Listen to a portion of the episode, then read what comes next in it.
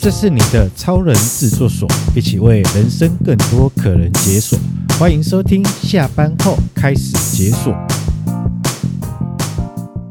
各位好，我是所长，感谢您持续收听，下班后开始解锁。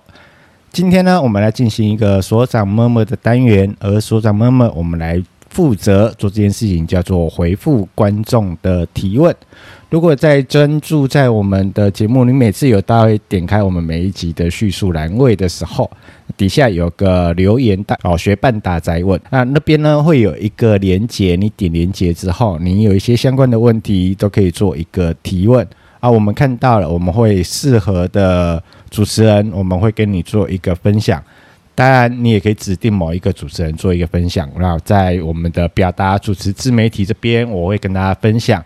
如果是在职场里面的相关的问题，我可能就会请翔哥或宽姐啊来跟大家做一个分享。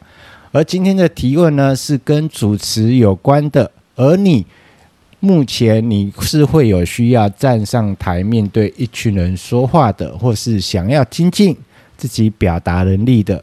今天的内容非常的适合你，当然你可以来持续的收听，就是把这一集听完，那表达对我们对我的支持，这样来谈到这件事情。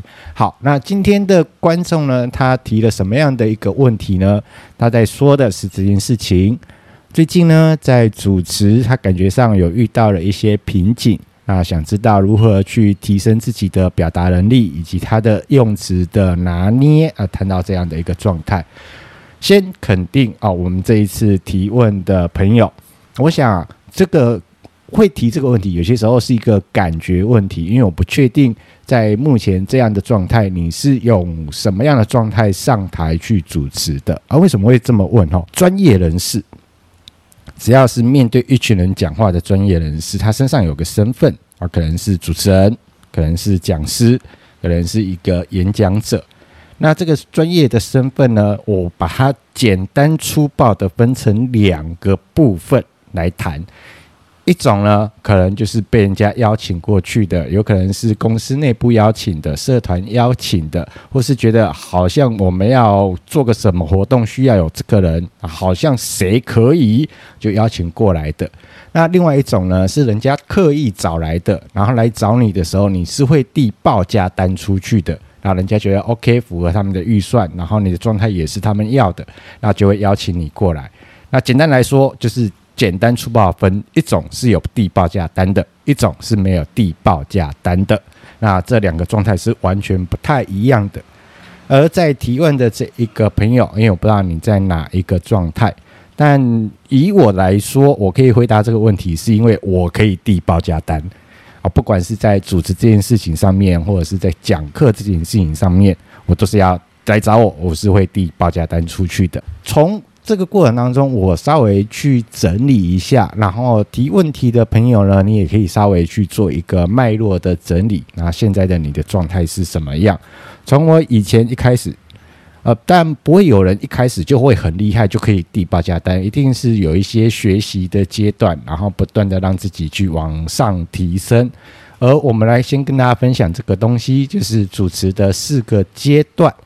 那每个阶段不同，其实他要去处理的、面对的资讯也会不太一样。那第一种阶段呢，我称之为就是活动司仪。什么叫活动司仪呢？就是你今天。拿到一个活动流程，你上来在台上的时候，你只要去把活动流程让台下的观众知道，我们现在进行到一个什么样的流程。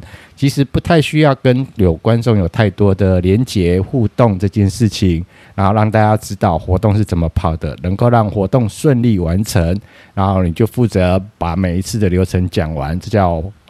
活动司仪，任何人在刚开始站上舞台的时候，都在处理到这件事情。你可以上来，呃，把话讲完，然后不需要不会晕倒，OK OK，不会晕倒，然后还可以走下来完成任务，而叫活动司仪。慢慢的啊，有些的活动类型场合，你可能会试着跟台下的观众会有一些互动了，然后会可能会营造一点点的气氛了，然后那个台词呢，不是你写好的主持稿，然后照着念，OK，然后你的台词内容会依照现场当下的氛围、观众的状态，然后节目的形态，然后会立即现场会做一些调整的。它是没有一个固一一定要很固定的，就是哦照稿就把它念完。但是司仪呃比较多时候都是照稿的把它念完，那主持人没有。就按照现场氛围去做一些调整的，这个样呃，不管是在司仪或是主持这一段，我都简称为 talking，啊，就是负责在说话这件事情。OK，那慢慢的呢，我们就进入到第三个阶段，叫做氛围设计了。今天啊，活动的主题是什么？然后活动的整个营造的调性氛围是什么？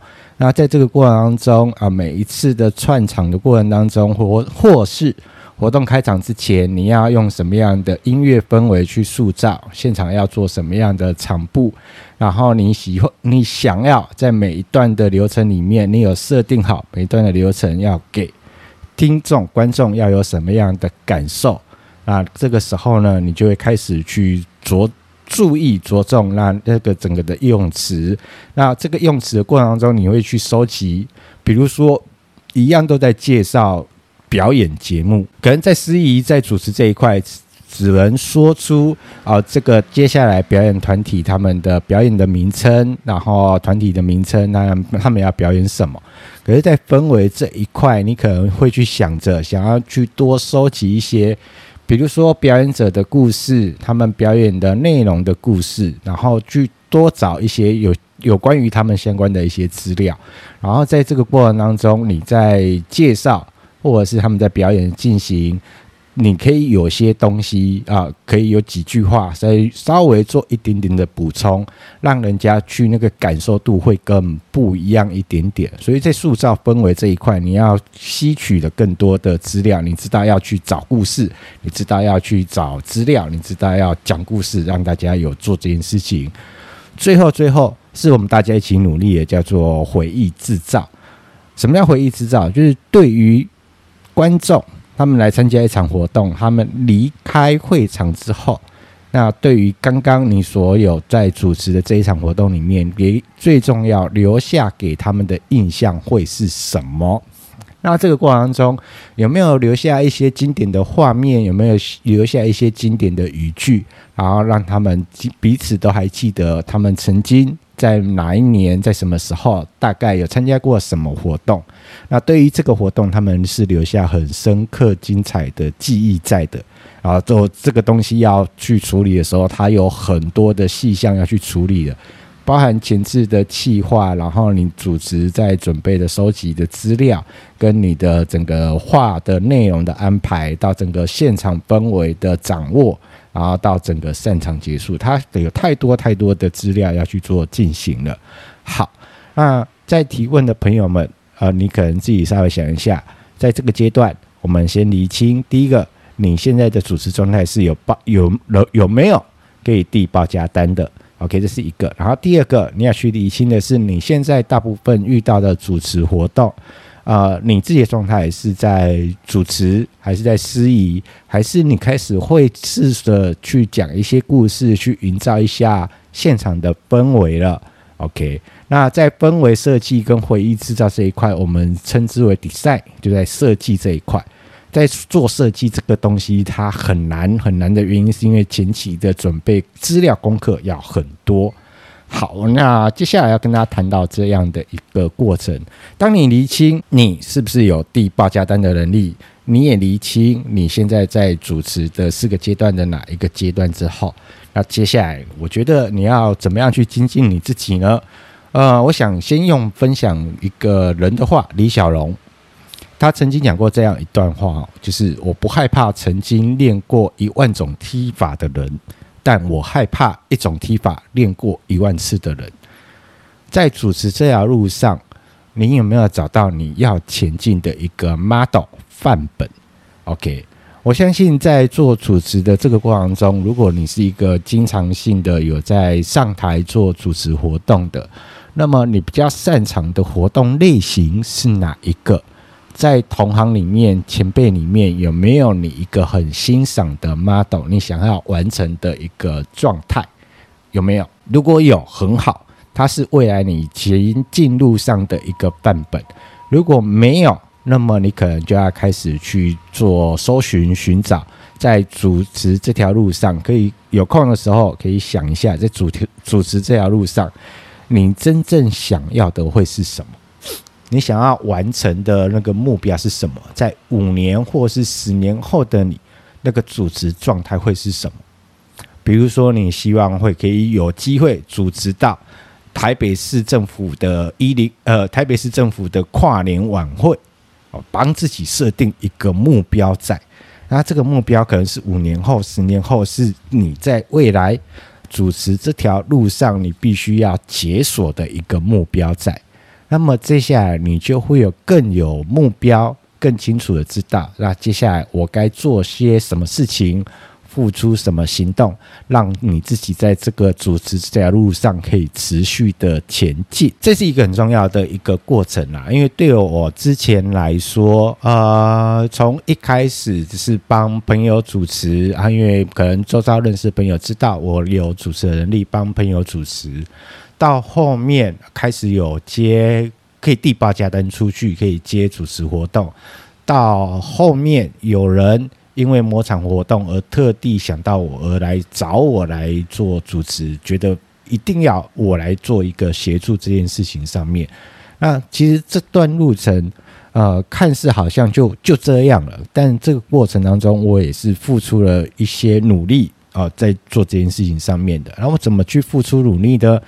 提供一些方法啊，我的方法，然后让你做一个参考。首先，第一件事情叫做多看。有些时候主持不是要等到机会来了，或者是你自己去找机会，你要上台了才有办法去开始累积你的主持能力，而是。在你的日常生活中，总是会有一些机会去看别人怎么主持。像我以前很喜欢去看一些户外活动、园游会的主持人怎么去主持的。如果你是婚礼主持人，有机会去喝喜酒的时候，去看看别的婚礼主持人怎么主持的。如果有当时一起进修的同学或者是前辈。那看看有没有这样的机会去当人家的婚礼小管家、婚礼小助手，然后去看别人怎么主持的。那从看的过程当中，这边要提醒你一件事情，就是呢，看不要只批评人家的缺点，因为批评缺点它是一件很容易的事情，而是而是需要你去做另外一件事情，就是从看的过程当中去想，如果换成是你，你会怎么做？然后在这个过程当中，对方在主持过程当中有哪些你觉得还不错的，或者是有哪些用词、有些用句你觉得不错的，去把它记下来，然后回去稍微把它写下来，把自己稍微练习一下。这就是会进入到第二个阶段，要多想，而不是看过就算。不只要看到别人的做不好的部分，而是要去想，那如果换成是我怎么做，我会怎么做这件事情，然后我会怎么讲。甚至于自己稍微去模拟一下，因为虽然都是主持人，但是呢，活外面的活动类型有这么多，有产品发表会，有尾牙春酒，然后有联谊活动，有婚礼，有这么多的活动的类型里面，然后你想要走的一个专精的路线是哪一个？然后多去看，然后回来多一想，如果是你，你怎么去主持这个活动？那你台词要怎么准备？流程你会怎么去做一些调整设计？然后氛围要怎么去做一个塑造？这这是第二个环节，要多想。所以呢，多看多想，这是一个必经的过程。在你还没有上台之前，就先做好这件事情。当然，我还会建议另外一件事情。并不是只有专注在活动这件事情上面，有机会去可以看一些表演演出，因为主持人他其实也是表演的一个环节，多看一些表演演出会给你一些新的想法、新的灵感。